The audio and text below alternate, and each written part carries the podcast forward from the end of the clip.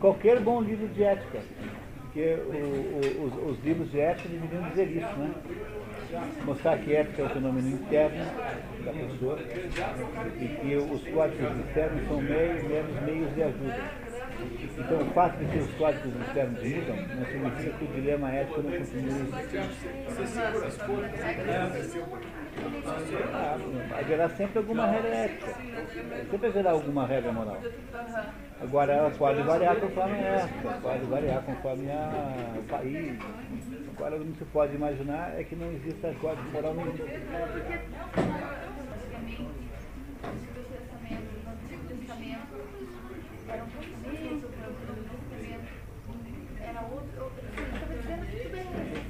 Relativo. Certo. Qualquer livro de ética, bom livro de ética, você vai encontrar é o contrário. Não, não é que não haja mudança na, na, na, digamos, nos códigos, os códigos mudam. O pessoal tem aqui a, a Cristina retomando aqui o assunto daquele problema dos códigos de ética.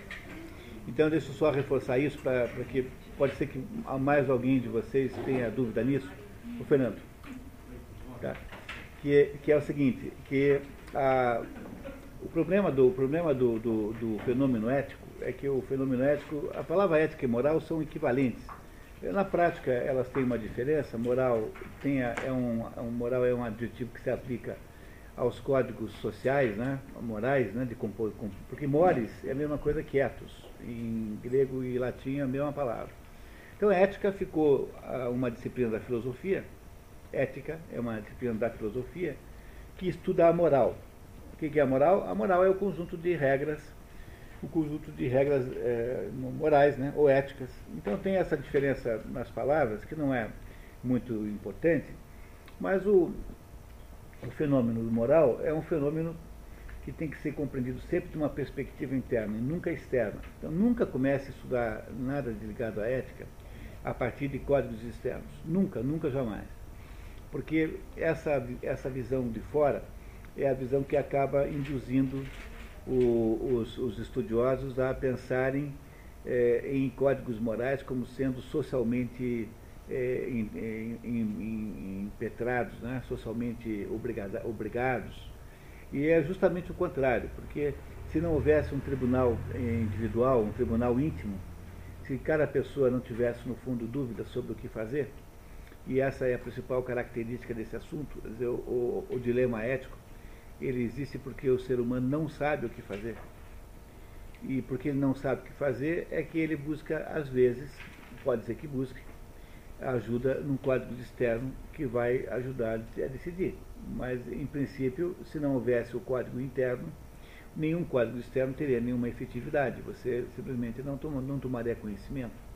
Então, a razão pela qual os códigos externos funcionam é porque há um código interno mais importante do que ele, que é aquilo que você vê no livro, no livro ah, do, do Crime e Castigo, do Dostoevsky, que você tem aí o, aquela personagem central, o Raskolnikov, que numa daqueles diálogos com o Porfírio, o Porfírio é o, é o juiz de instrução que sabe que foi ele que cometeu os crimes.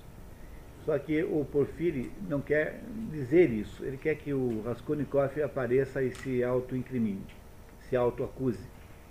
E então ele sabia que o Raskolnikov faria isso, no final ele faz de fato isso, ele se autoacusa, porque ele sabia que o tribunal interior é mais poderoso que o tribunal exterior.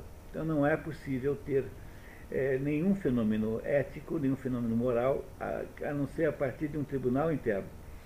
Significa, na prática, que o ser humano sempre terá dúvidas sobre o que fazer. E é por isso que o fato de haver sistemas externos diferentes, que variam conforme a época, conforme o país, mas não variam totalmente, viu? Você nunca terá uma variação total. Você não tem em lugar nenhum do mundo uma sociedade que permite matar uma outra pessoa impunemente. Você pode permitir que haja uma morte de uma outra pessoa em circunstâncias muito específicas, por exemplo, na guerra. Agora, a ideia de que se pode matar alguém impunemente pelo, simples ato de matar, isso é proibido em todos os lugares. Quer dizer, então, que não há esta, esta, esta característica de, de, de não homicida, é uma característica que pertence a todos os códigos de ética externos, seja qual for a época de qual for o país. Portanto, você pode também, você não pode falar que há uma completa variação dos códigos de ética externos. Mas há de fato variações, e as variações como essa que eu expliquei, da, entre o mar de Cabrini e o, o, a praia de nudismo, hoje em dia. E essa variação, que é uma variação é, totalmente é, óbvia, né, não implica em que haja uma relatividade moral, porque no fundo, no fundo, continua havendo uma unificação moral é, no âmbito da dúvida sobre se eu faço ou não faço, se eu procedo assim ou procedo assado. Enfim, a ideia da relatividade moral é uma, uma ideia autocontraditória também, porque não é possível haver relatividade onde não há absolutismo. Tem que haver algum absoluto para poder haver o relativo, porque senão eu não perceberia o relativo como tal. Eu só percebo o relativo em contraste com o absoluto. Portanto, não é possível não ter absoluto. E é isso que é, é preciso lembrar nesse assunto chamado moral, Claro que há toda uma campanha contrária que vem da visão moderna de que todos os códigos são possíveis, de que tudo é possível, não é? Que é o, no fundo a perspectiva do Ivan Karamazov. Então, se Deus não existe, tudo está permitido. Essa ideia do Ivan Karamazov, né? tudo, tudo, tudo, Deus não existe, logo tudo está permitido, é a ideia do relativismo moral humano. Veja, como é que eu faço para poder implementar o relativismo moral? Eu tenho que tirar Deus da equação. Porque Deus o que é que significa? Deus significa que há uma uh, prisão, uma, o, o sistema está prisioneiro num conjunto de valores que são valores, digamos assim, judaico-cristãos, você misturar o Velho com o Novo Testamento, que nos impedem de fazer coisas contrárias aos Dez Mandamentos, por exemplo. Olha, se você quer criar um relativismo moral total, você tem que tirar os Dez Mandamentos da, da jogada. E como é que você faz isso? Você mata Deus. Então você declara que Deus não existe. E aí então, não existindo Deus, qual é o sentido que tem os dez mandamentos? Nenhum. Então, não tendo mais a prisão dos dez mandamentos, você então tem a possibilidade de fazer o que bem entender. É claro que essa é, uma, é uma, apenas uma perspectiva infantil, é a mesma perspectiva do, da, do, do, do, moleque que fica sozinho em casa quando o pai e a mãe viajam e resolve fazer uma farra, mas no fundo ele sabe que está errado. Entendeu? Entendeu? Quer dizer, é uma perspectiva meramente infantiloide, assim, não é uma perspectiva verdadeiramente que você possa levar a sério de verdade, não, não é verdade, não é verdade isso, né? No fundo você sabe que está errado. Porque no fundo, a não ser aquelas pessoas que já estão em grau de inconsciência moral, ou seja, que perderam a consciência moral, é, a maioria, a maior parte das pessoas sabe que está agindo errado e sabe que está agindo certo, sabe por intuição. E é essa a explicação pela qual não é possível imaginar um relativismo moral de verdade. Na, na verdade, não, não pode ter uma coisa assim. Então, haverá sempre um código moral, portanto, haverá sempre a ideia de que algumas coisas podem, outras não podem. Ou seja, sempre haverá a noção do permitido e do proibido. Haverá sempre, portanto, uma dúvida, uma, uma ambiguidade, uma espécie de, de, de, de de eh, bifurcação da vontade. O que caracteriza a vida moral é a bifurcação da vontade. Você não sabe se faz ou não faz, se faz isso ou faz aquilo. E essa bifurcação da vontade é interna, ela independe de qualquer código externo. A não ser que você tenha se transformado num monstro moral. Se você tenha perdido completamente a consciência moral e você não tenha mais ideia de que isso é assim, aí você já se transformou numa pessoa abaixo do nível humano. Porque os animais são assim, os animais não têm bifurcação da vontade. Os animais fazem as coisas que lhe parecem uh, agradáveis. Os animais não, não têm dúvidas morais. A dúvida moral é uma característica humana, portanto, ela é uma característica de um ser superior. Significa, na prática, que a perda da capacidade de julgar o bem e o mal, portanto, a perda da sensibilidade para o certo e para o errado, é uma degradação ontológica é a redução do ser humano a um nível inferior na escala animal. É, é mais ou menos como você virar um cachorrinho. O cachorro até que é capaz de ter um pouquinho, né? Quer dizer, menos do que isso. Tá? Virar assim um, um pré né? uma marmota. Né? Compreendendo isso, quer dizer, o fato de que os códigos externos variam embora não variem com amplitude total, eles variam dentro de uma certa amplitude possível. O fato de que isso é assim não implica em que haja um relativismo moral, porque haverá sempre, como, como fator unificador desses códigos diferentes, haverá sempre a ideia de que é, pode ou não pode fazer, ou seja, a bifurcação da vontade continuará existindo de todo jeito. E eh, determinadas coisas não pode fazer de jeito nenhum. Aí a ideia dos, dos tabus, né? Então, a ideia do tabu é essa. Por exemplo, o incesto é tabu em toda a sociedade. Agora, a bigamia, então, a bigamia, bom, a bigamia ela, é, ela, é, ela não é proibida, ela é, de modo geral, de modo geral desaconselhada, né? Em uma, maior parte das, das, sociedades ela é proibida, mas ela tem é presente em alguns lugares. E a bigamia tem um sentido histórico muito claro, ela é uma, uma, uma modalidade social para resolver o problema das viúvas Imagine uma situação de guerra em que as mulheres têm ficado viúvas, como é que você faz? Você tem que permitir a bigamia, não tem outro, não tem outro jeito. Tem mulheres e mais mulheres viúvas que não estão, que estão jogadas. Não pense que não, não tem SUS, entendeu? Não tem, não tem é, o, seguro desemprego, não tem o seguro não sei das quantas. É o um mundo muito mais simples de mulheres que viviam lá do, do que o marido trazia para casa e que não tem mais marido. Então você tem que permitir a bigamia, porque o, o provável nas guerras é que os homens morram em maior quantidade que as mulheres. Então tem de ter a bigamia para poder resolver aquela situação ocasional. E essa é a razão histórica da bigamia. Agora, dizer que isso é um exemplo de, de, de relativismo moral, não é. Quer dizer, ele, ele é aceito circunstancialmente. O fato de que é circunstancialmente assim, que é o caso daqueles mormons, por exemplo, aqueles mormons lá tinham bigamia, há um, tem uns até hoje que ainda tem, né? Porque havia uma desproporção incrível entre homens e mulheres. Enorme a desproporção. Então como é que você faz? Vai deixar as mulheres todas solteiras? Mas tem que crescer e se reproduzir? Como é que faz para fazer isso? Vão ter filhos fora do casamento? Não pode. Então a bigamia mormon não é um negócio sem cabimento nenhum, quer dizer, tem um sentido social, tem algum cabimento. Não julgar que a, a, as mudanças de usos e costumes possam estar sendo produzidas por atos assim de, de responsabilidade, molecagem, tá, vou fazer diferente, entendeu? Não é assim.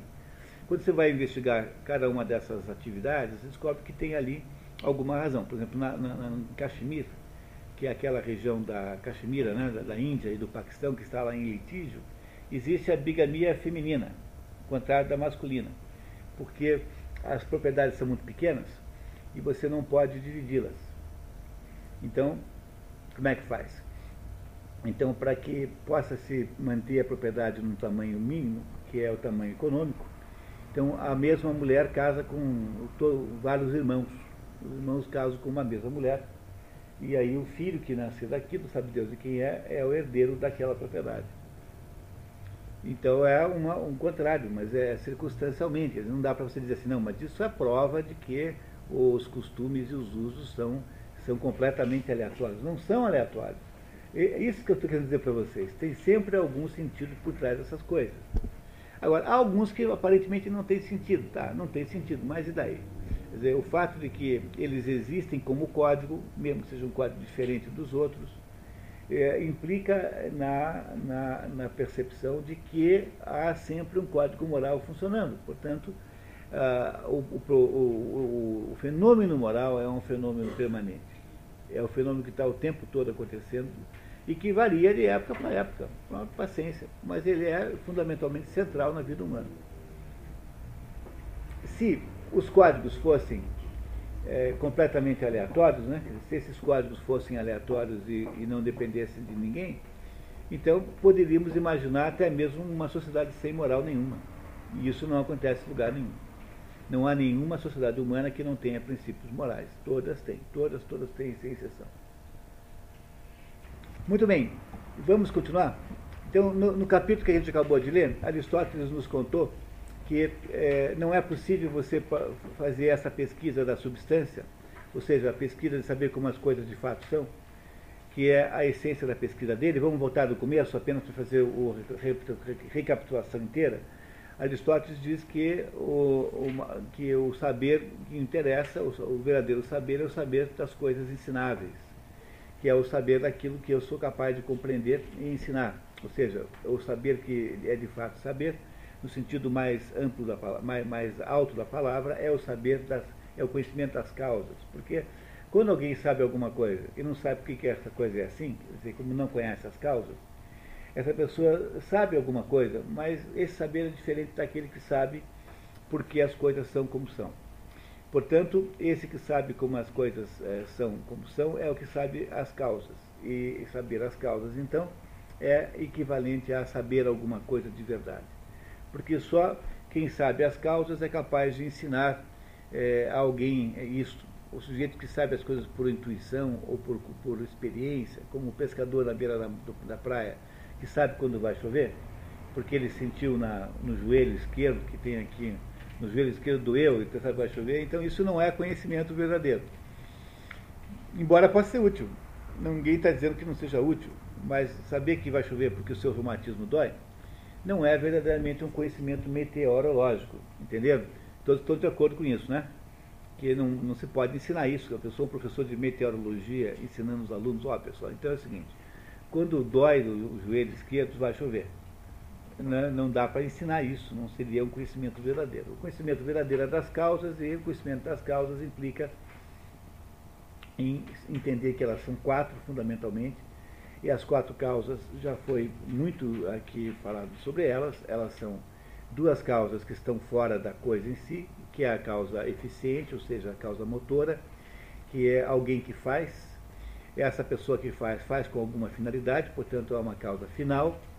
Se se trata de um objeto material, alguma coisa que tem materialidade, ele também terá mais duas causas, que é a causa material, ele é feito alguma coisa, e tem a causa formal, ele é alguma coisa. A causa formal é alguma coisa. Né? É alguma coisa que aquela coisa é.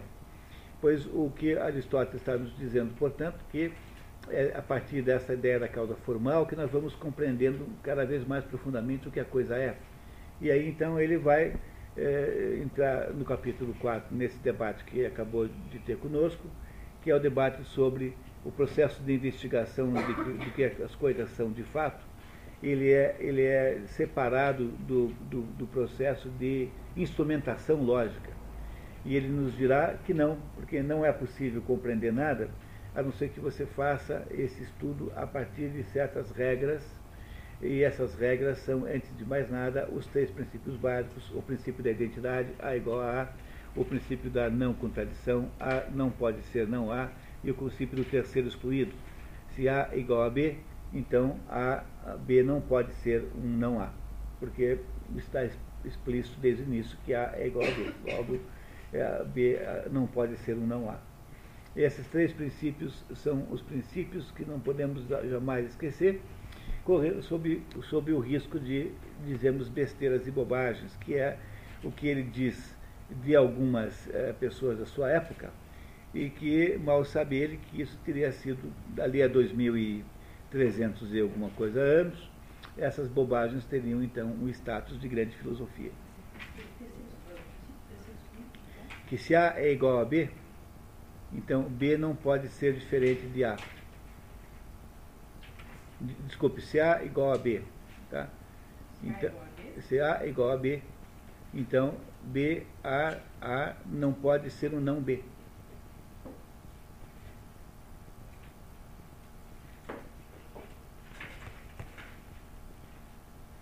Se A igual a B, então A não pode ser o não B. Ah, isso. Tá no, você, você não recebeu um quadrinho? Tem um quadrinho aí. É, você, deve ter, você não esteve na última aula? Ah, sim. Tem um quadrinho contando isso. Tá. Um esquema esotérico. Bom, o que nós faremos agora? Nós vamos pular o capítulo 5, o livro 5. O livro 5 é o livro de definições, lembra? Esse é aquele livro polêmico que ninguém sabe exatamente por que é que está aí, é, mas a gente viu algumas definições e nós vamos ficar só nessas que a gente viu e vamos voltar a é, algumas delas mais tarde. E vamos agora direto para o livro 6. O livro 6 está na página. Livro 6, a página é. 169. Então, no livro 6, a página 169, nós continuamos nossa leitura agora E sempre que houver alguma referência, alguma definição, a gente volta lá. Não é isso? Então, o livro 6, página 169, nesse livro aqui agora, ele vai nos ajudar a entender é, novamente aquele assunto da divisão das ciências, como é que as ciências se dividem, para tentar uh, reforçar a ideia de que a maior de todas as ciências é a ciência da, dos primeiros princípios. Então, ele é um pouco rebarbativo, um pouco, um pouco repetitivo, mas tem alguns aspectos muito interessantes que vale a pena a gente pegar. Então, eu queria saber quem é que gostaria de ler agora, substituindo o Jorge. Muito obrigado, Jorge. Quem gostaria de ser o leitor da segunda parte? Vamos lá. Leitor. Leitor, né? leitor. Leitor ou leitora, pode ser também leitora. Então, Carmen, você quer ler? Muito obrigado, vamos lá. Livro 6. Nossa investigação é a dos princípios e causas das coisas que são, e evidentemente das coisas que são enquanto são. Então, é, é o objetivo da substância, porque substância foi definido por Aristóteles como sendo aquilo que é enquanto é. Então, o, o, o que é uma substância? É tudo aquilo que vira substantivo, vento. Então, eu quero saber o que é isso. Quando eu sou capaz de entender o que é isso, então eu sou capaz de eh, fazer uh, uma porção de conclusões a respeito de várias coisas da vida meteorológica, por exemplo. O que ele vai dizer em seguida, Carmen, é o seguinte, que, que a meteorologia, ela, ela se dedica a estudar as consequências do vento. Então ela vai dizer que tem ventos alísios, ventos não sei das quantas, ventos do sul, ventos do norte, mas ela nunca se pergunta o que é vento. E aliás, é uma coisa engraçada, porque tem um livro do Ortega Gasset chamada O Homem e a Gente, que é um dos livros mais interessantes que eu já li na minha vida. É um livro de sociologia, chama-se O Homem e a Gente, Ortega e Gasset. E ele diz assim, olha, eu estou escrevendo esse livro porque eu fui procurar em tudo quanto é livro de sociologia para saber o que era a sociedade. E eu, a coisa mais engraçada do mundo é que nenhum livro de sociologia começa explicando o que é a sociedade. Por quê? Porque todo livro de sociologia parte do pressuposto de que é a sociedade e começa então a, a analisar a partir daí. Então esse livro do, do TKC chamado Homem e a Gente é o único livro disponível por aí que é capaz de debater a própria natureza da sociedade, que é coisa que não se faz de modo nenhum, de modo geral, porque parte do pressuposto que aquilo já é, que a sociedade é um fato consumado, portanto, vamos apenas estudar como é que ela funciona, como é que ela é, etc, etc, etc. Então, o, o que parece aí ser é, completamente notável é que o filósofo que Ortega Gasset é filósofo, o filósofo começa sempre pelo, pelo começo, né? Então, um, um livro como esse, O Homem e a Gente, é um livro que só um filósofo escreveria, e não um sociólogo escreveria. Porque o sociólogo está interessado em saber se a sociedade pode ser desse ou daquele jeito, mas o filósofo está interessado em saber o que é a sociedade. E essa é a razão pela qual os filósofos lidam com assuntos de que eles não entendem.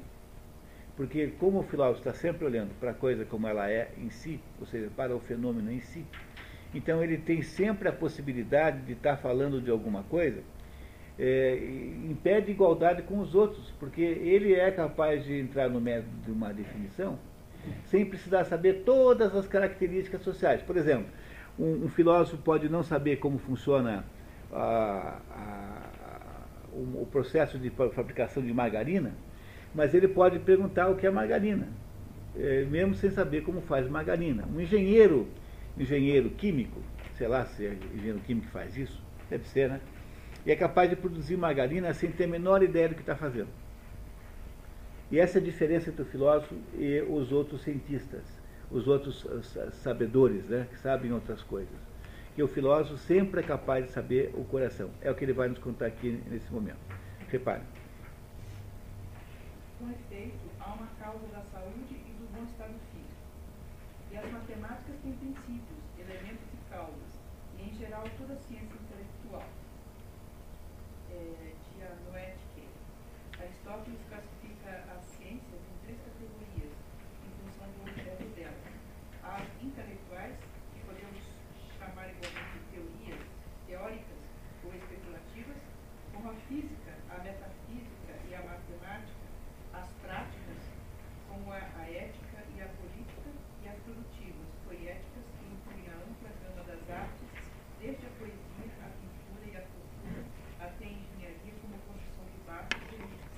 Tá, então, para isso, para ficar bem claro, existe aqui um esquema aristotélico, vale a pena a gente dar uma olhadinha. Rapidamente, já vou passar para vocês aqui. Tá. Oh, meu Deus, todos. Espera aí.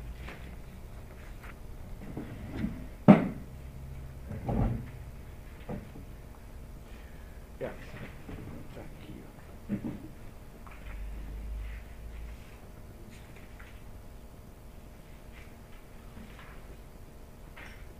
Deixa eu ver aqui.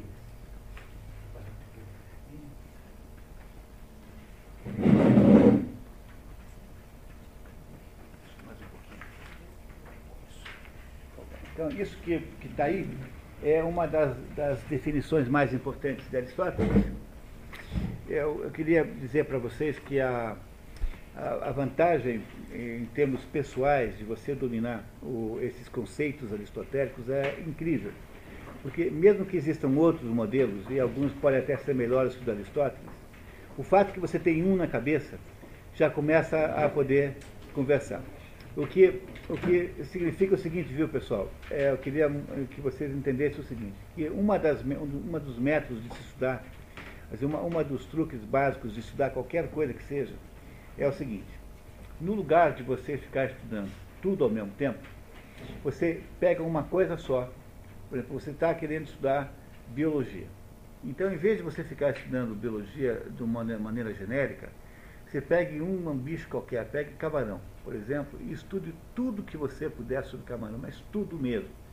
Estude tudo, tudo, tudo, desde o modo como o, quantos é, barbinhas tem na cara do, do tubarão, do, do, do, camarão, desde as variações de cor do, camarão, desde a sua geografia, onde é que ele vive, onde é que ele faz, o que, é que ele come, como é que ele se reproduz. Se você souber tudo sobre camarão, tudo, mas tudo, tudo, tudo, tudo, você descobrirá que é fácil descobrir qualquer coisa sobre outro bicho qualquer.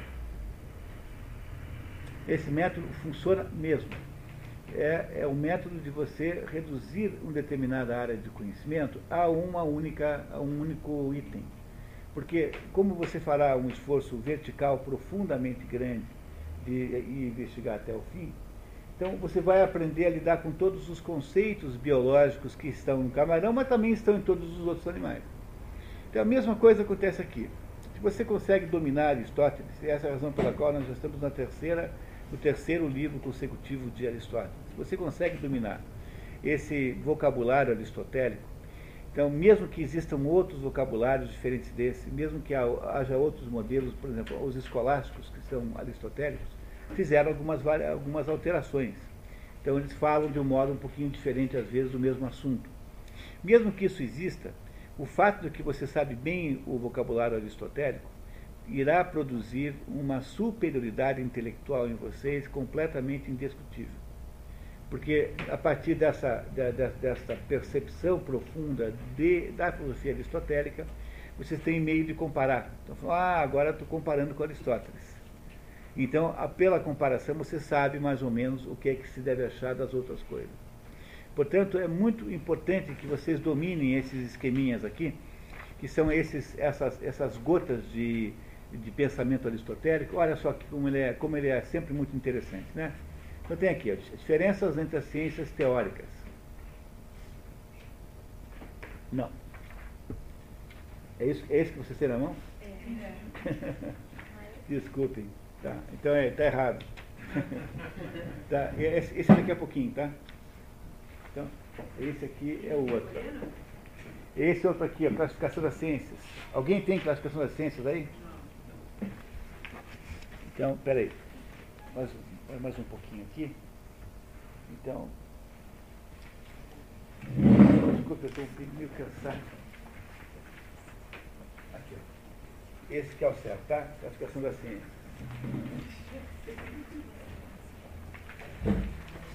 Agora estamos certos?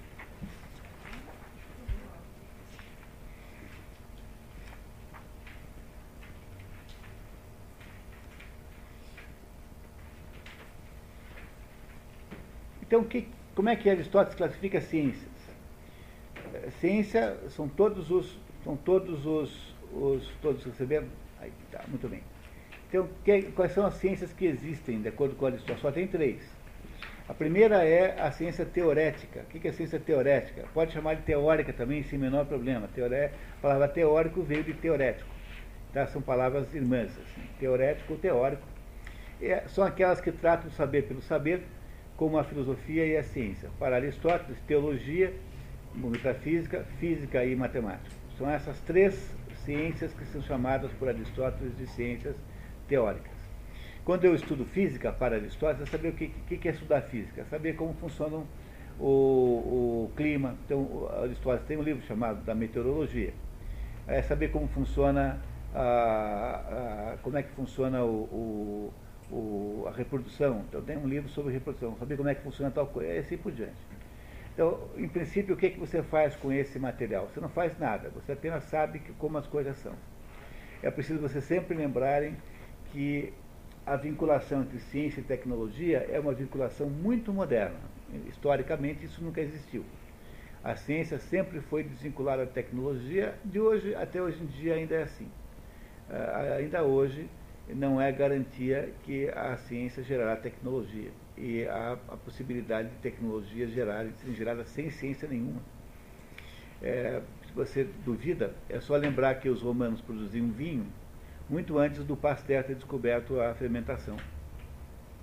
Então, no Império Romano tinha vinho, todo mundo tomava vinho, e na, na, na, no Egito tinha cerveja, todo mundo tomava cerveja. No entanto, só se descobriu a fermentação no século XIX. Pasteur descobre só no século XIX como funciona. Ou seja, não há vinculação entre a produção de vinho e a descoberta do princípio que produz o vinho. Entenderam que a ciência e a tecnologia não estão associadas? No mundo moderno, há uma tendência a associar essas duas coisas, em alguns aspectos. Porque algumas ciências, alguma ciência permite aplicações eh, tecnológicas. É por isso que a gente nunca deve dizer ciência aplicada, mas deve sempre dizer aplicação da ciência. Porque ciência aplicada é uma contradição em si própria. Uma ciência não pode ser aplicada de jeito nenhum porque a ciência não é aplicada por, é, em tese não é. A ciência é, em tese, não aplicada. Ciência é teórica. Entenderam por que não pode falar ciência aplicada? Porque ciência é teórica, portanto é não aplicada. Agora, existem aplicações da ciência? Existem. E essas chamam-se tecnologias. Algumas tecnologias, de fato, derivam de ciências, mas nem todas. Por que, que nem todas? Porque para que uma tecnologia tenha prestígio e tenha aceitação, basta que ela funcione. Não interessa por que, que funciona. Ah, se funciona, está muito bom. Quando você vai numa, você vai numa, numa benzedeira, benzer uma verruga, e você tentou todas as, suas, as soluções médicas antes e não conseguiu, e ela benze a sua verruga e ela desaparece, você não resolveu o seu problema? Então, em última análise, é completamente secundário saber por que, que funcionou. Ah, talvez seja um placebo, talvez seja. Né? Talvez seja a indução, né? porque afinal a nossa mente é capaz de produzir efeitos físicos no nosso próprio corpo, só no nosso próprio corpo, não efeitos físicos no vizinho. Embora alguns bruxos possam fazer isso, é claro. Mas de modo geral não. Você, a sua mente produz efeitos em você mesmo. Daí o fato de que o placebo funciona. Né? Todo mundo sabe o que é placebo, né? placebo funciona porque a sua mente tem um poder de interferir no seu corpo. Então, o fato de que aquela, aquela verruga saiu é por si só importante. Agora, saiu porque foi placebo, saiu porque a mulher tem algum poder espiritual, enfim, sabe qual foi a razão? Não sei, tanto faz. No última análise, a tecnologia que é tirar a verruga funcionou. Entenderam? Agora, é claro que se eu sou um cientista, eu quero saber por que é que funciona. Então eu posso usar este assunto como objeto de pesquisa e me tornar um pesquisador desse, desse assunto aí. Mas as ciências teoréticas são aquelas que em princípio não se precisa, não se procura nenhuma aplicação, apenas se quer saber como a coisa é, de fato como a coisa é. Um segundo tipo de ciência é a ciência prática. A prática é que trata das ações que têm início e fim no próprio sujeito que age nas ações morais, por exemplo. Quando você toma uma decisão moral na sua vida, quando você é, decide fazer alguma certa coisa ou não fazer, essa sua ação é uma ação que refere-se apenas à sua pessoa e não uh, claro que ela atinge terceiros, mas ela não se manifesta como resultado no terceiro, manifesta-se como resultado em você mesmo. Não é como um sujeito que faz um que produz um sapato. O sapateiro quando faz o sapato, a ação de fazer um sapato, ela se acaba naquele produto concreto externo ao sapateiro a ação de tomar uma medida moralmente certa, não. Essa ação esgota-se você mesmo. Então, cuidado, porque o que Aristóteles chama de prático não é fazer sapatos, hein? Tá? Cuidado, hein? Aristóteles chama de prático são as ações morais, ou seja, as ações que organizam o comportamento humano na sociedade. Então, são ações morais tanto as ações humanas, individualmente falando, quanto as ações políticas. Por isso que eu disse para vocês que a filosofia moral de Aristóteles, que é a política ética, foi mais ou menos vista já por esse grupo aqui, pela maior parte dele, né, que já está no terceiro, no terceiro é, esforço aqui. E por último existem as ciências produtivas ou poéticas, de onde vem a palavra poesia. Que, que é poético ou poesia? São ações produtivas, em que acontece alguma coisa externa ao indivíduo. Seja um navio, que é feito por um, por um, por um marceneiro de navios, enfim, o que for, seja uma cura de um, de um doente, que é feita por um médico, seja uma, uma, um produto qualquer que é feito por aquele indivíduo, até mesmo o produto de uma retórica, o produto, uma mobilização de uma, de uma decisão jurídica, por exemplo, aquilo que o advogado faz é poético. A, ação do advogado é uma ação poética. É isso que, que significa a ação do advogado. De acordo com Aristóteles, portanto, só tem três ciências, são essas três aí, esses três tipos. Também Aristóteles nos diz que, ele, engraçado, ele não classifica nesses três tipos as suas, as suas obras de natureza lógica. Então, as, as obras de natureza lógica são chamadas por Aristóteles de obras de instrumentalização. Portanto, ele não acha que elas sejam em si é, uma ciência do mesmo modo que são essas três aqui. Por isso é que ele não, não se autoclassifica nas ciências lógicas. São obras de instrumentais, é assim que a gente fala. Tá? Então, essas obras de natureza lógica, que são essas que entregam, que mostram quais são os mecanismos pelos quais a nossa mente deveria funcionar, essas são obras de instrumentalização do pensamento e não são de nenhum desses três tipos aí.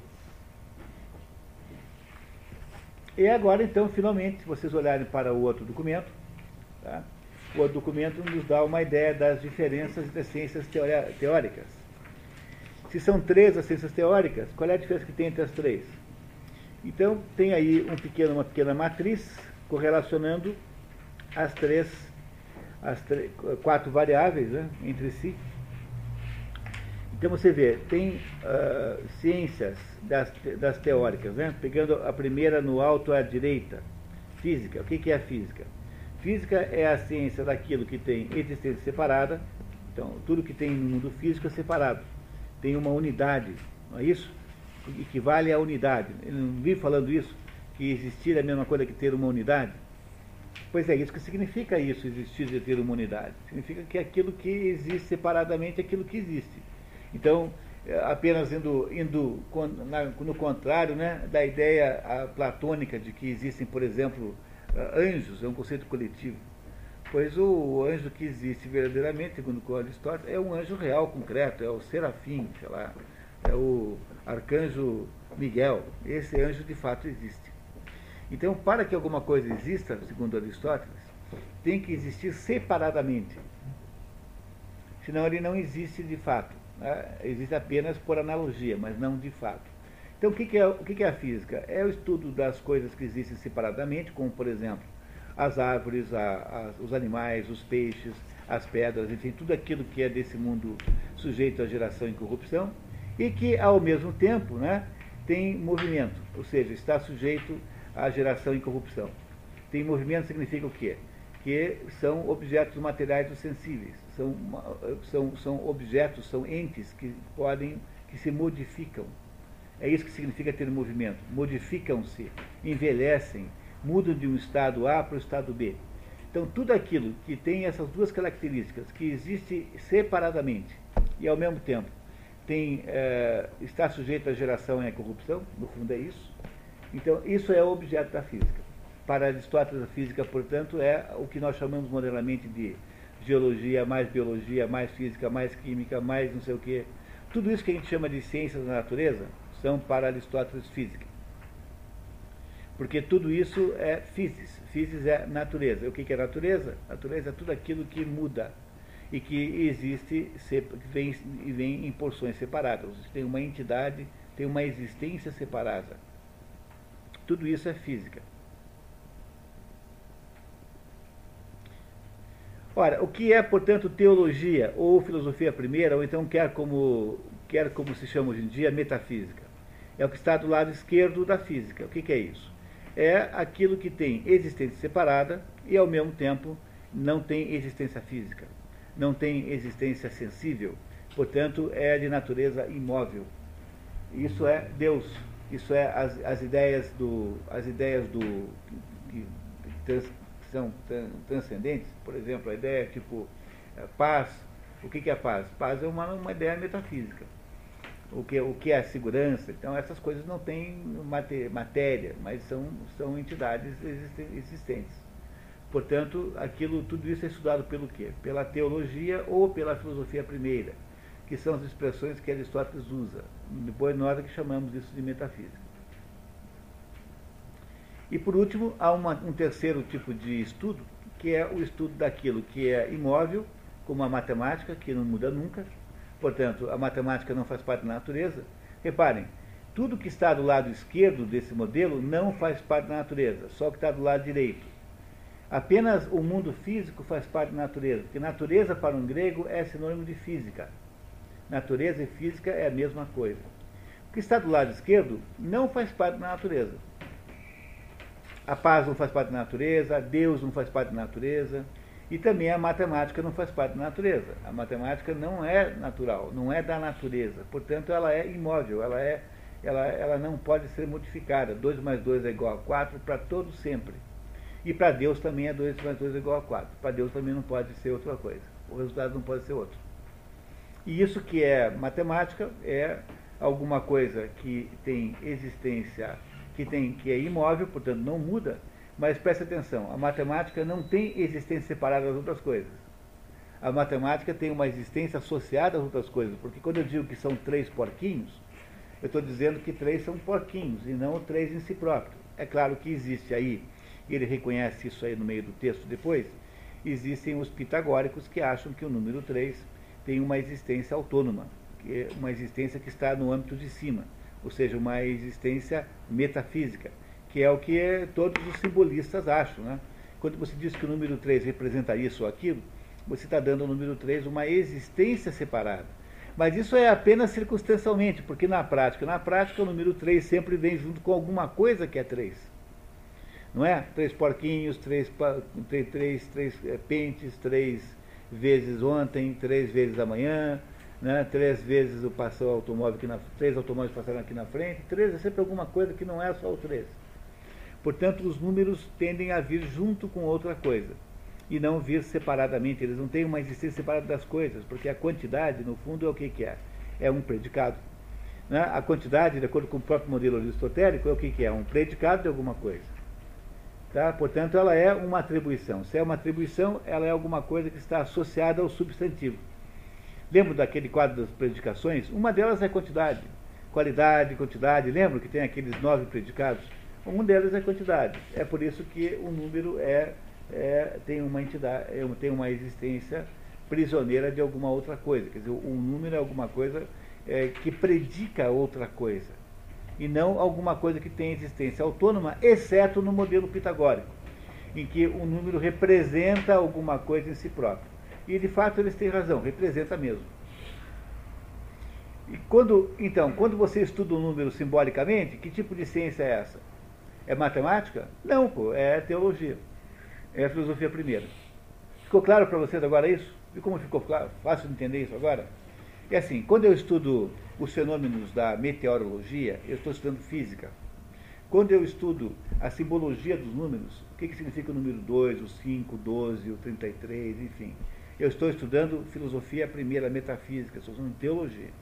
E quando eu estudo o, as, os mecanismos numéricos, 2 mais 2 igual a 4, quando eu faço potenciação, radiciação, enfim, quando eu faço os mecanismos numéricos, eu estou estudando matemática.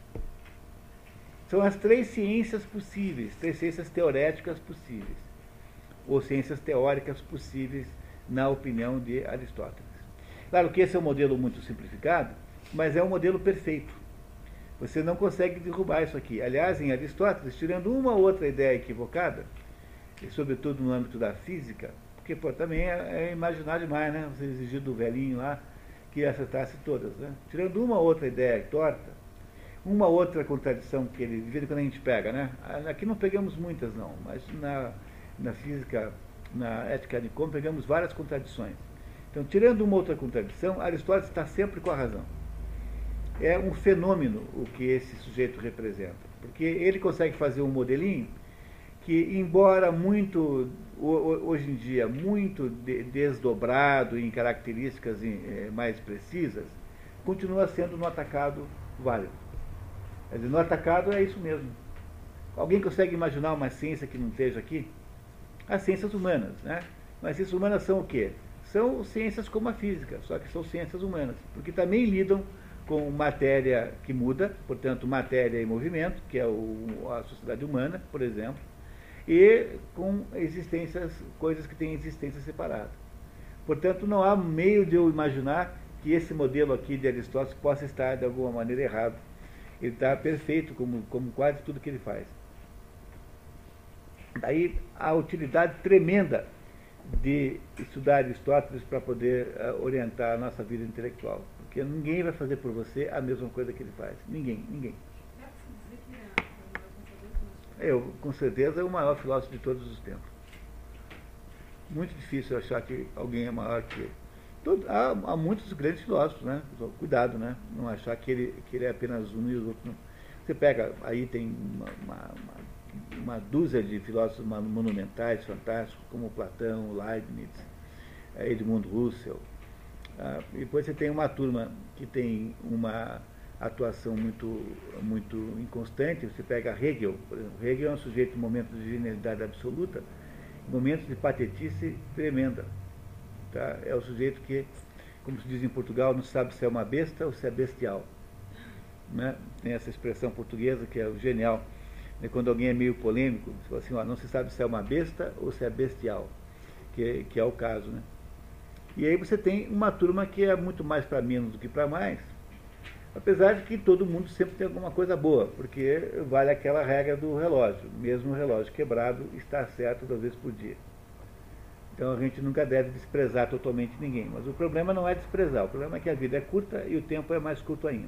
Então já que você não pode ler todo mundo, você não pode passar a vida lendo, porque você mal e mal consegue fazer um pequeno exercício em casa, então, já que a sua vida não permite, e a sua vida real é concreta, então é bom você dar uma selecionada, né? Para não passar 20 anos dentro do livro errado, né?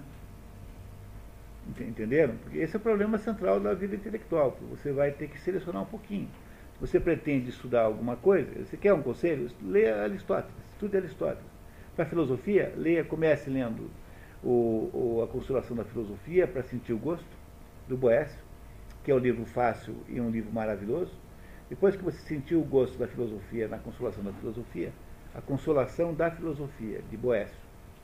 Esse é o primeiro livro para se deve ler para quem está querendo estudar filosofia. Aí, a partir desse aí, leia Aristóteles. Depois leia Platão. Primeiro Aristóteles, depois Platão. Se você fizer isso, eh, se você ler aí esses sete ou oito livros principais de Aristóteles e uma vintena de de, de diálogos, você tem uma cultura filosófica enorme, imensa, muito maior do que qualquer professor universitário de filosofia é, mediano aí, é, tirando aqueles mais velhinhos, né? mas o, considerando aí a geração nova, você sabe mais filosofia que qualquer um deles. Se você fizer esse esforço de leitura, e de leitura com compreensão. Né? Também nunca se preocupe muito quando você não consegue entender todas as coisas no curto prazo, porque determinados uh, aspectos da obra de Aristóteles são realmente uh, muito obscuros. Obscuros por causa da, do mau tratamento que foi dado ao longo de todos esses anos, da origem dos textos que são anotações de aula, não são textos editados. E, sobretudo, porque há problemas filosóficos complicados mesmo que demoram para você entender. Então, nunca tenha essa preocupação uh, de ficar angustiado com a incompreensão de determinados aspectos. Se você sente que você está pegando determinados pontos, já é suficientemente bom. Porque, em última análise, uma leitura como essa é uma leitura meio para que para a vida toda. Assim. É uma leitura que não para a vida toda. Como isso é assim, e ninguém quer se dar esse trabalho, então todo mundo virou farsante. Então aquilo que você chama de um intelectual mediano por aí é um sujeito farsante que faz de conta que sabe alguma coisa repetindo algum modismo de filosofia moderna. Uma coisa como não sei se eu existo, coisas do gênero assim, tá? Tá claro para vocês isso, pessoal? Tá? É importante saber essa divisãozinha aqui, tá? De, de aí do, do Aristóteles. Continuamos, por favor. Carmen, por gentileza.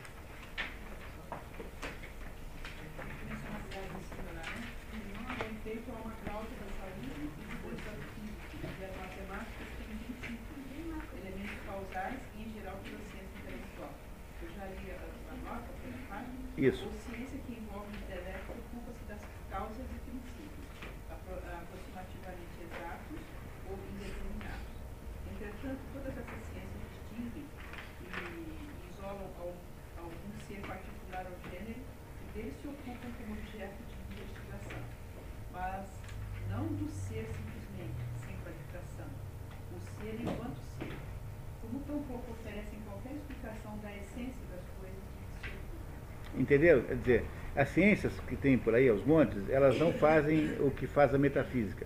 Porque elas não estão preocupadas com o ser enquanto ser, quer dizer, não querem saber o que a coisa é em si própria, mas é, querem conhecer apenas aspectos de alguma coisa que eles dão por, por, por, por, é, é, por, por, por barato que exista. Então, o sujeito que vai falar, um sociólogo, não se pergunta o que é a sociedade é? Então ele parte da ideia de que é a sociedade. É a mesma coisa que um veterinário não, não, não pergunta o que é um porco. Então, você nunca vai ver um veterinário tentando discutir filosoficamente o que é um porco. O veterinário vai dizer assim, não, os porcos têm tais características alimentares, têm tais restas, então eu vou cuidar deles de tal jeito. Mas para um veterinário, a coisa mais inútil do mundo é perguntar o que é um porco, porque o porco existe de fato concretamente e está querendo resolver um problema qualquer uh, prático da existência daquele animal.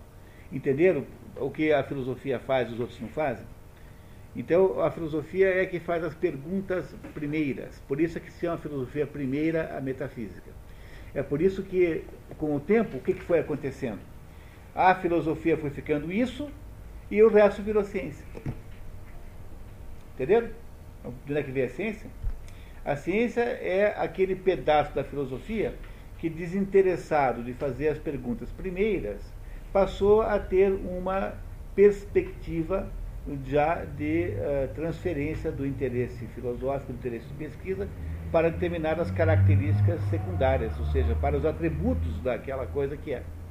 E a filosofia ficou ainda com a missão de responder o que é e é por isso que ele lá atrás nos disse que a metafísica de todas as ciências é a mais inútil.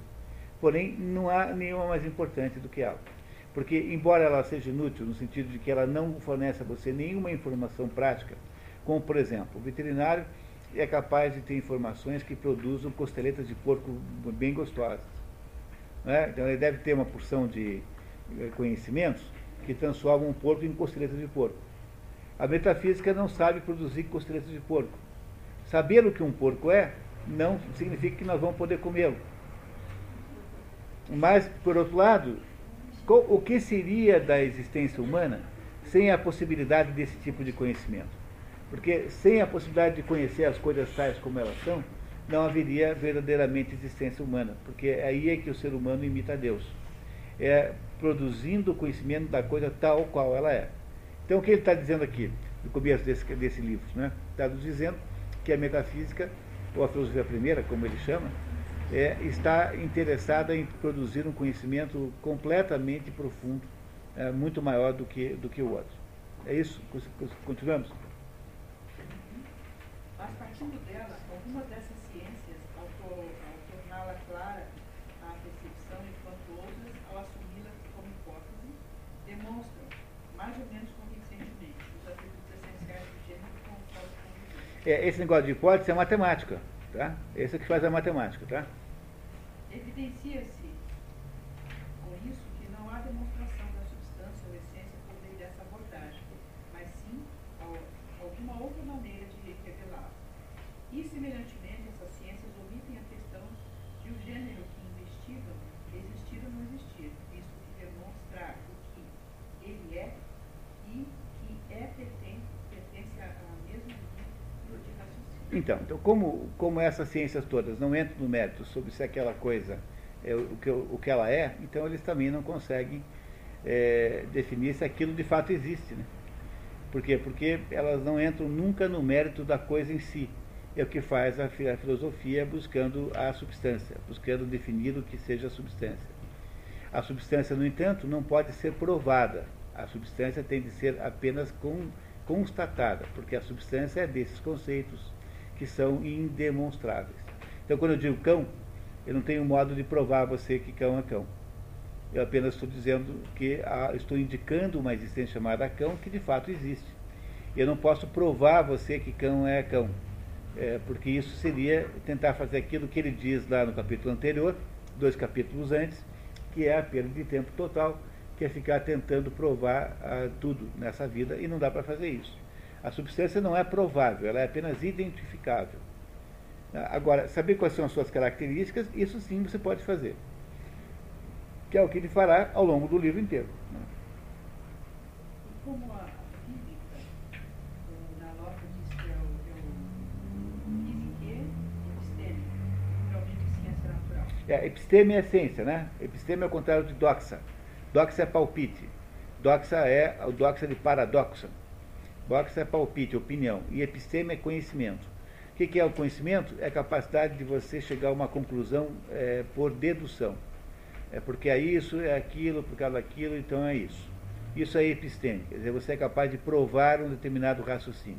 Só que a episteme sozinha não resolve o problema do conhecimento humano, porque ela é um ato mental puramente. É preciso que ele seja, a episteme seja contaminada com a intuição da verdade, que é aquilo que o nous, o espírito, produz. Então, o nous é que, juntado com a episteme, que dá a, a- a- ideia de, de, de filosofia. Tá. Como a física, semelhantemente a outras ciências, trata restritamente de um gênero do ser, ou seja, trata do tipo de substância que encerra em si mesmo o princípio do movimento intelectual, Portanto, que muda, tá? Que muda. obviamente não é nem uma ciência prática nem uma ciência produtiva. De fato, o princípio da produção está no produtor. A intelecção, a arte ou algum tipo de potência, enquanto o princípio da ação está na- no agente. Então, o, o- o princípio de produtor está no- o princípio da produção está no produtor, mas a ação está no agente. Porque ele está falando aqui, está falando a diferença entre a ciência eh, dita eh, prática e ciência dita, dita produtiva. É isso que ele está fazendo aqui, explicando para nós a diferença, tá?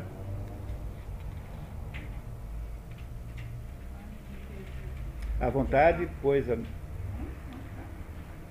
Pode, pode reler de, de fato o princípio da produção. De fato, o princípio da produção está no produtor.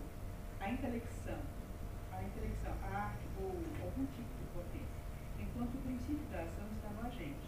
A vontade, pois, a coisa feita e a coisa que é objeto da vontade são a mesma.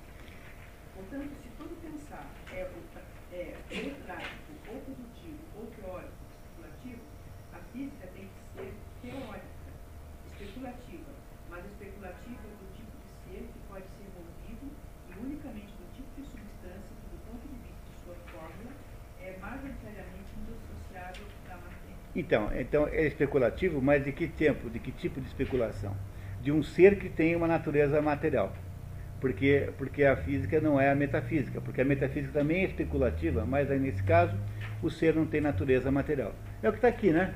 Nesse modelinho aqui, ó. Exatamente o que está escrito aqui. A diferença da física para a metafísica é que a, a física lida com, ah, com objetos sensíveis, está escrito aqui, e a metafísica lida com objetos não sensíveis. O que, que- que, que se quer dizer com não sensível? Quer dizer que não é perceptível pelos, pelos sentidos, não tem materialidade. Então ele está dizendo o seguinte, que A física é uma ciência teórica especulativa, mas uma ciência teórica especulativa do quê? De tudo aquilo que envolve matéria, que tem uma causa material, portanto, que tem uma possibilidade de sensibilizar os sentidos. Coisa que vocês já sabiam, né? não há nada de novidade nisso, está bem claro isso. Né? Entenderam que já tinha sido explicado isso? Tá bem, bem fácil, né? Continuamos. Contudo, não devemos deixar de observar como existem a, a essência e a sua forma, já que não o fizemos, nossa investigação será ociosa. Das coisas definidas, ou seja, das essências, algumas explicam-se no sentido de que se aplica chato, que se aplica chato. Chato. Simon, a analogia é feita mais especialmente com chato. É, aparentemente, Aristóteles tinha chato, por isso é que ele adora esse exemplo. Ele dá esse exemplo na obra várias vezes. Ele devia ter nariz chato, é por isso que ele vive falando desse assunto, essa desconfiança dos, do, do, dos comentaristas. Então ele vai dizer o seguinte, que tem uma diferença entre ser côncavo e ter o nariz chato. Entendeu? São coisas diferentes. A concavidade e o nariz chato são coisas diferentes. Por quê? Eu vou explicar antes para vocês ficarem mais fácil de entender. Porque o nariz chato é alguma coisa que tem matéria. Então, embora ele tenha uma aparência de côncavo, uma certa, por ser chato, né? Ele tem uma aparência de concavidade. Ele não é uma concavidade pura e simplesmente, porque a concavidade é um termo genérico que pode se aplicar a qualquer outra coisa. Então, tudo pode ser côncavo. Mas o nariz, que é côncavo, que é chato, é o nariz concreto. Então, o nariz é físico, portanto, é, a ideia do nariz chato é uma ideia de concavidade física. E a concavidade em si própria, não, porque ela é um conceito genérico. Então, o que ele vai demonstrar em seguida agora, numa, num parágrafo que é um pouquinho difícil de entender, mas vocês agora entenderão facilmente, depois da explicação que eu dei, é que é, falar de nariz chato é, não é igual a falar de concavidade, porque a concavidade é genérica, aplica-se a qualquer espécie de coisa. Enquanto que o nariz chato é uma concavidade concreta de um nariz real, que mistura o que? Forma, a forma côncava, com a carne no nariz, com a matéria material né, do nariz. Essa é, essa é a diferença entre concavidade e nariz chato. Que não fala do nariz aqui, né? Fala chato. Vamos ver então. Algumas daquelas que se aplica com. A diferença é que chato é uma combinação de forma com matéria, já que o chato é um nariz côncavo. Está vendo? É, no chato tem forma com matéria. Tá? Forma e matéria estão juntas, porque tem a matéria, ó, aqui, ó, matéria e a forma de nariz. Está vendo? Vocês percebem que eu tenho nariz. Então, o nariz tem as duas coisas. Agora, côncavo, em princípio não, porque côncavo é apenas a forma côncava. Como eu não estou me referindo a ninguém, então a concavidade é, é apenas a forma, não tem matéria. Por isso que é diferente. O, uma, o estudo de uma não é o mesmo estudo da outra. Ora, se todas as coisas naturais são análogas ao chato em sua natureza, por exemplo, o nariz, o olho, a face, a carne, o osso, em geral o animal, a folha, a raiz, a cortiça e em geral o vegetal, pois nenhum destes possui uma definição sem referência ao movimento. E a definição inclui invariavelmente a matéria. Fica claro como deveríamos buscar e definir a essência no caso dos objetos naturais e por que pertence ao domínio do físico estudar, inclusive, em alguma medida, a alma, ou seja, o quanto dela não seja independente da matéria. Então, então está dizendo que está apenas mostrando qual é o assunto do físico. O físico não pode estudar nada que não tenha matéria. Não é? Então, o nariz chato é objeto do físico. A concavidade, genericamente, não. Porque a concavidade não tem matéria, só tem forma. Agora, o nariz chato, que é um tipo de concavidade material, é objeto do estudo do físico. Agora, veja, ele diz assim também, que até mesmo aspectos da alma são objeto de estudo do físico. Quais são os aspectos da alma que são objeto do, que são que são associados ao físico? A alma vegetativa e a alma sensitiva. Porque a alma racional não. Ele está falando aqui da alma vegetativa e da alma sensitiva, seguramente. São aquelas que têm características tais que estão associadas à matéria. Então, a alma sensitiva é a alma dos desejos, dos hormônios, associada às modificações corpóreas, não é isso? É, associada às modificações que o corpo tem ao se defrontar com o desejo, a adrenalina do, que invade o corpo no medo, enfim, como no caso da alma sensitiva e no caso da alma vegetativa. Você sabe o que são essas duas coisas, né? Não é isso? Vegetativa é aquela que todos os seres vivos têm, que preside os movimentos da vida. respiração, crescimento, morte, enfim, o que for.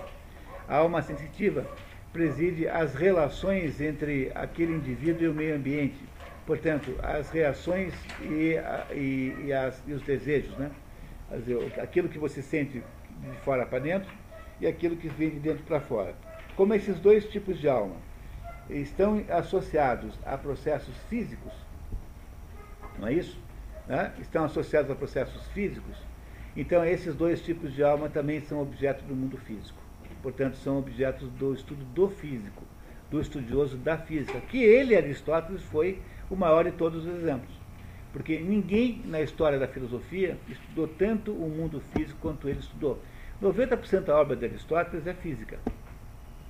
Mesmo da obra que, que restou aí. Você pega a obra que restou, a maior parte é a descrição de plantas, de animais, de como é que os animais funcionam, como é que eles não funcionam, de observações sobre respiração disso, daquilo, como é que as plantas se reproduzem, a percepção que algumas plantas têm os dois sexos na mesma planta, outras não têm. Todas essas ideias básicas que usam essas expressões gregas, dico, dico, né, dicoto, é, dicotolédico, enfim, todas essas expressões é, científicas que você, usa em, que você usa em botânica, são todas Aristóteles. Ele que inventou toda essa conversa que tem nos cursos de física, de botânica, de biologia. Foi ele que inventou tudo isso, descrevendo o mundo físico. Então, ele é o maior descritor do mundo físico, mas para que seja possível de, de, é, analisar o mundo físico, é necessário que tenha matéria, porque sem matéria não é possível analisar o mundo físico. Tá? Continuamos? Fica claro, portanto, ao julgar por essas considerações, que a física é uma ciência especulativa, também o sendo as matemáticas. Entretanto, não fica claro no momento de seus objetos se seus objetos estão submetidos ao movimento e se são dissociáveis da matéria, embora esteja claro que alguns ramos das matemáticas estudam seus objetos enquanto não submetidos ao movimento e enquanto dissociáveis da matéria. É, então aqui ele está dizendo que uh, está fazendo a separação entre os pitagóricos e os não pitagóricos. Os não pitagóricos acham que os, os, os números só existem nas coisas. Os números não existem sozinhos. Então, se você diz três porquinhos, você está pensando em três porquinhos.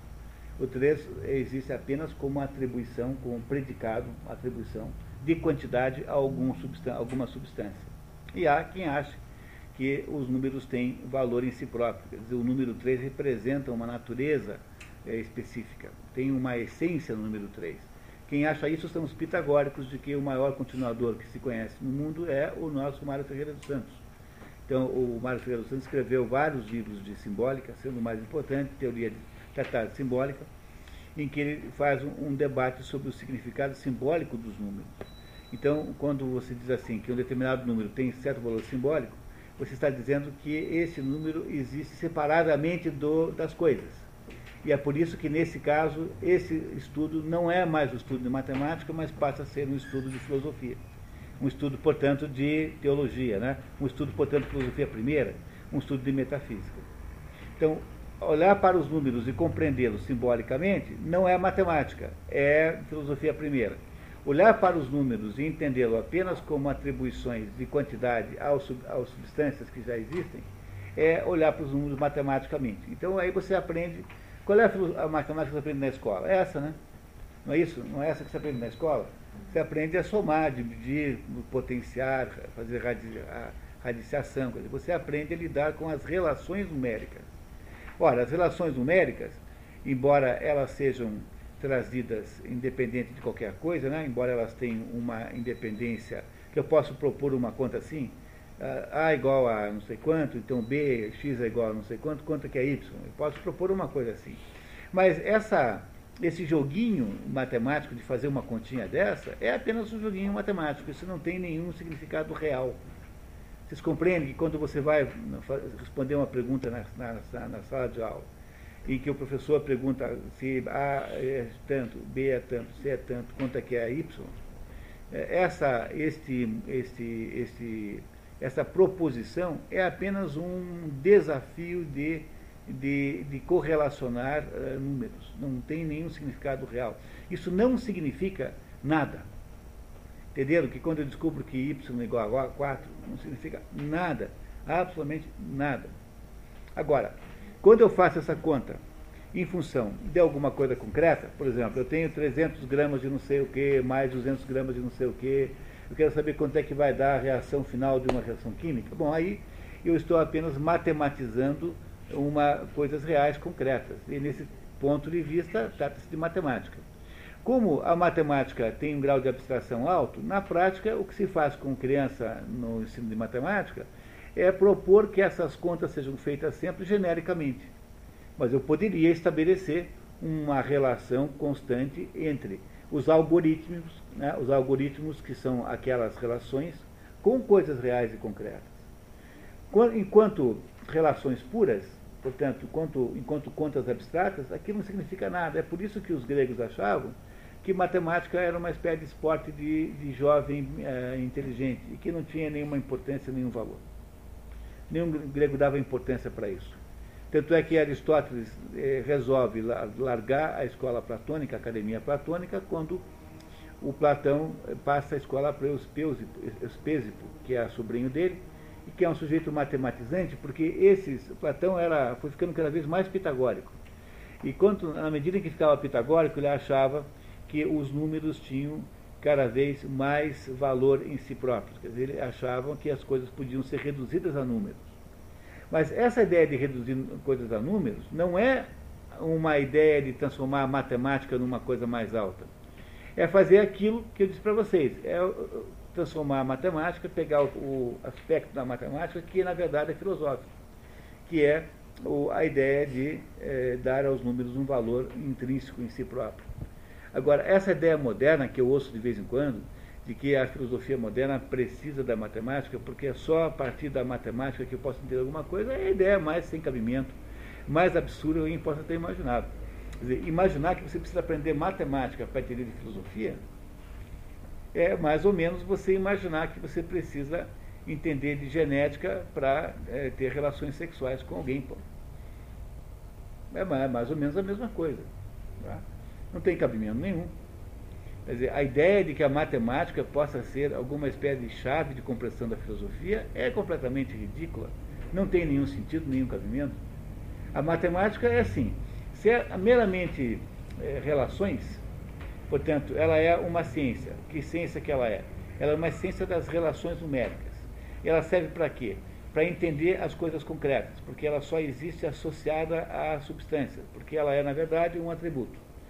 Se eu olho para a matemática como achando que determinados números, determinadas relações, números ou relações, hein? Porque nos pitagóricos também tem as relações, são em si significativas, então eu estou usando, eu estou saindo do ramo da matemática, estou indo para o ramo da filosofia, para o ramo da, do pitagorismo. Então é só isso que é matemática, não tem mais nada além disso. Compreenderam isso? Que não há necessidade de que a matemática seja, seja uma, uma porta de aprendizagem de nada, nada, nada, nada, nada, no mundo filosófico, nada. Você disse que ele está diferenciando os pitagóricos, não pitagóricos? É, os, os que não pitagóricos é todo mundo que acha que os números são apenas relações, indicam apenas relações entre coisas reais. Os, os, os pitagóricos? Não.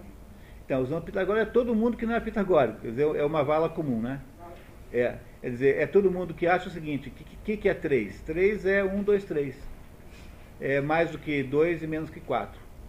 Então isso que é o sujeito que não é não pitagórico. Se, se você for pitagórico, você vai dizer assim, então 3 não, 3 é o seguinte, 3 é um número que dá, que expressa de alguma maneira, é um número ímpar, portanto um, um número desequilibrado, é um número nervoso, não é um número pacífico, porque é ímpar, os números ímpares são nervosos. E o número 3 significa o seguinte, que uh, eu tenho, sempre que eu tenho duas coisas, eu tenho necessariamente uma terceira que é a fusão dessas duas, que é a síntese dessas duas. Portanto, o número 3 tem um significado específico, simbólico, que a gente tem que saber que existe. E pode discutir com você uma semana isso. E, e Carmen, ele tem toda a razão, de fato tem. Mas quando eu olho para o número 3, não como 1, 2, 3, mas como sendo um símbolo de alguma coisa, eu não estou mais falando de matemática. Eu saí fora da matemática e estou naquele quadradinho de cima. Estou falando da filosofia primeiro. Isso aqui é um, um pitagórico. O pitagórico não é um matemático. O pitagórico é um sujeito que acha que os números todos significam alguma coisa. Portanto, o que os pitagóricos queriam fazer era traduzir a vida, traduzir o mundo e a realidade em termos numéricos. É isso que eles queriam fazer. Então, eles achavam que determinados números representavam com tanta clareza isso, que em vez de você descrever uma situação qualquer da estrutura da realidade, bastaria dizer um número. Então, é, isso, tem, isso é uma coisa muito séria, extraordinariamente importante, tem muito valor, e isso é estudado pelo Mário Ferreira dos Santos modernamente no Brasil. Então, o número 5 significa o quê? Significa a estabilidade do 4 com uma instabilidade. Olha só, o número 5 aqui. Eu tenho os quatro pontos cardeais, os quatro cavaleiros do Apocalipse, os quatro uh, estados da matéria, e tem alguma coisa que vai para cima, que é o ser humano. O ser humano se destaca desse mundo das quatro possibilidades horizontais, mostrando que aí há sempre a possibilidade de agir sobre o mundo. Esse é o significado simbólico número 5, para um pitagórico. E assim como a, a, a explicação para uma quantidade imensa de números. Mas essas explicações é, aí pitagóricas não são matemáticas, elas são filosóficas. Então, nesse momento, já saí do mundo da matemática e fui para o mundo da filosofia que fica em cima. O mundo da matemática é apenas das relações numéricas. 3 é mais do que 2 é menos que 4. É essas relações numéricas que a gente usa para fazer conta, né? para fazer conta disso daquilo. Isso é matemática. Portanto, essa é a ciência, digamos, mais baixa que a outra. Por isso que ele está dizendo aqui, olha, tem gente que pensa que matemática é uma coisa, tem gente que pensa que é outra. Então, o que ele está fazendo, na verdade, é apenas deixando clara essa diferença de perspectiva sobre a mesma coisa. Tá certo?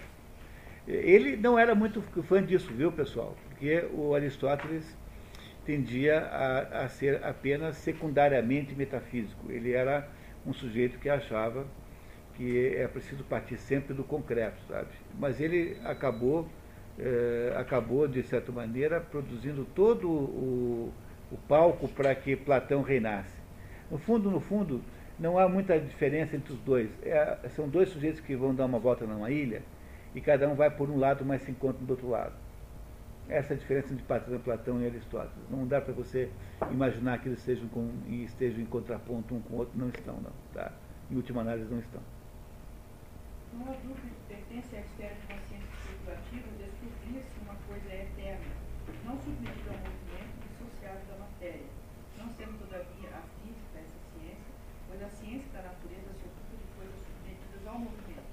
Também essa ciência não é a matemática, mas uma ciência anterior tanto à, à física quanto à matemática. É, só que essa matemática que está falando é essa do 2 do, do mais 2, né? Entendeu?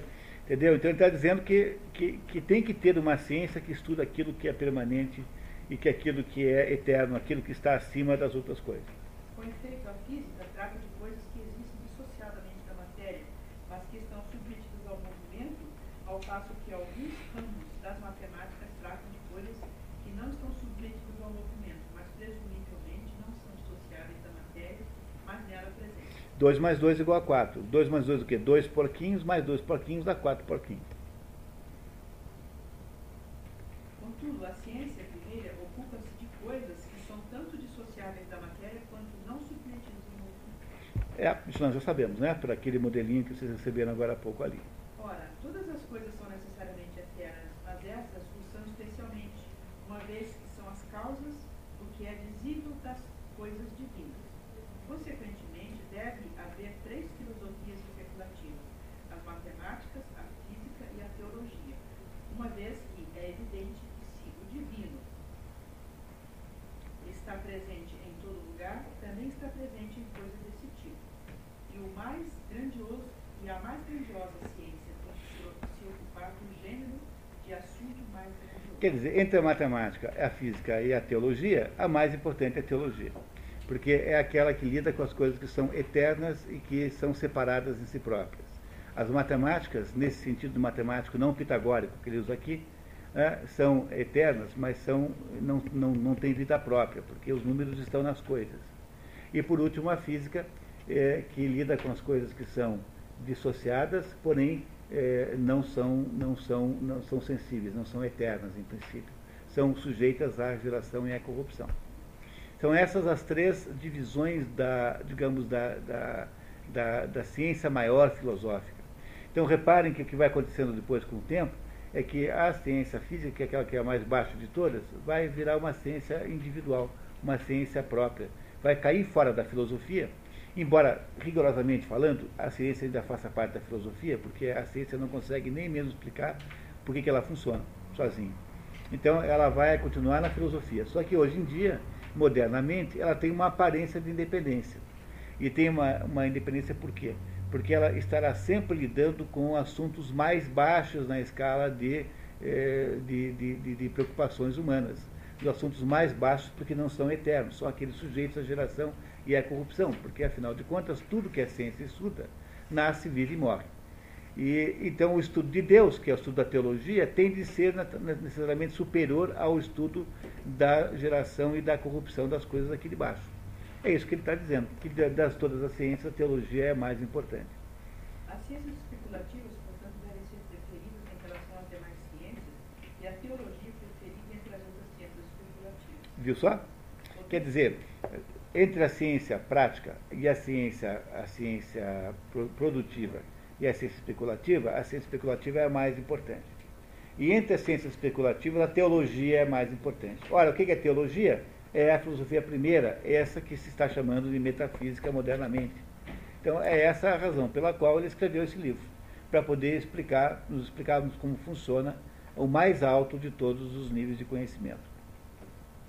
Poder-se-ia, de fato, levantar a questão de se a filosofia primeira é universal ou trata de algum gênero particular ou algum tipo particular de coisa, porque nem mesmo as ciências matemáticas são todas semelhantes Enquanto a geometria e a astronomia ocupam-se de um certo tipo particular de coisa, a matemática universal se aplica igualmente a todos. É, a matemática soma e diminui tudo. Agora, a geometria está lidando apenas com os entes geométricos. Entendeu? Então, é isso que ele está dizendo, que como na matemática pode ter também algum setor especializado, está perguntando se a mesma coisa acontece na teologia. Se, se, se haveria também na teologia alguma especialização. Respondemos que se não há uma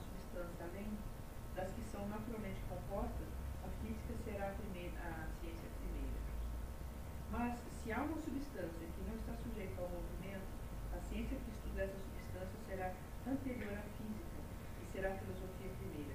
E, neste sentido, universal, porque é Olha, o que é naturalmente composto?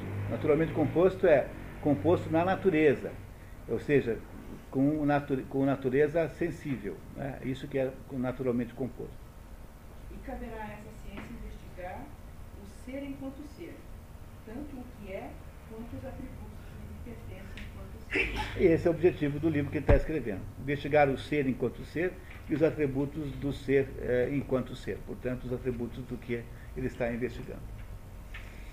Eu acho que com isso, né, pessoal, passamos aí um pouquinho da hora, muito pouquinho, é, são, são 10h35. Eu queria então, é, acho que paramos por aqui, né? Começamos, continuamos no outro. No, no próximo encontro eu vou trazer para vocês o esquema aristotélico do, dos modos da, da personagem que é para a gente não deixar de ter também, embora seja de outro livro, não deixar de olhar para isso também. Então a gente começa com isso na próximo, no próximo encontro vai continuar aí na sequência natural do nosso estudo.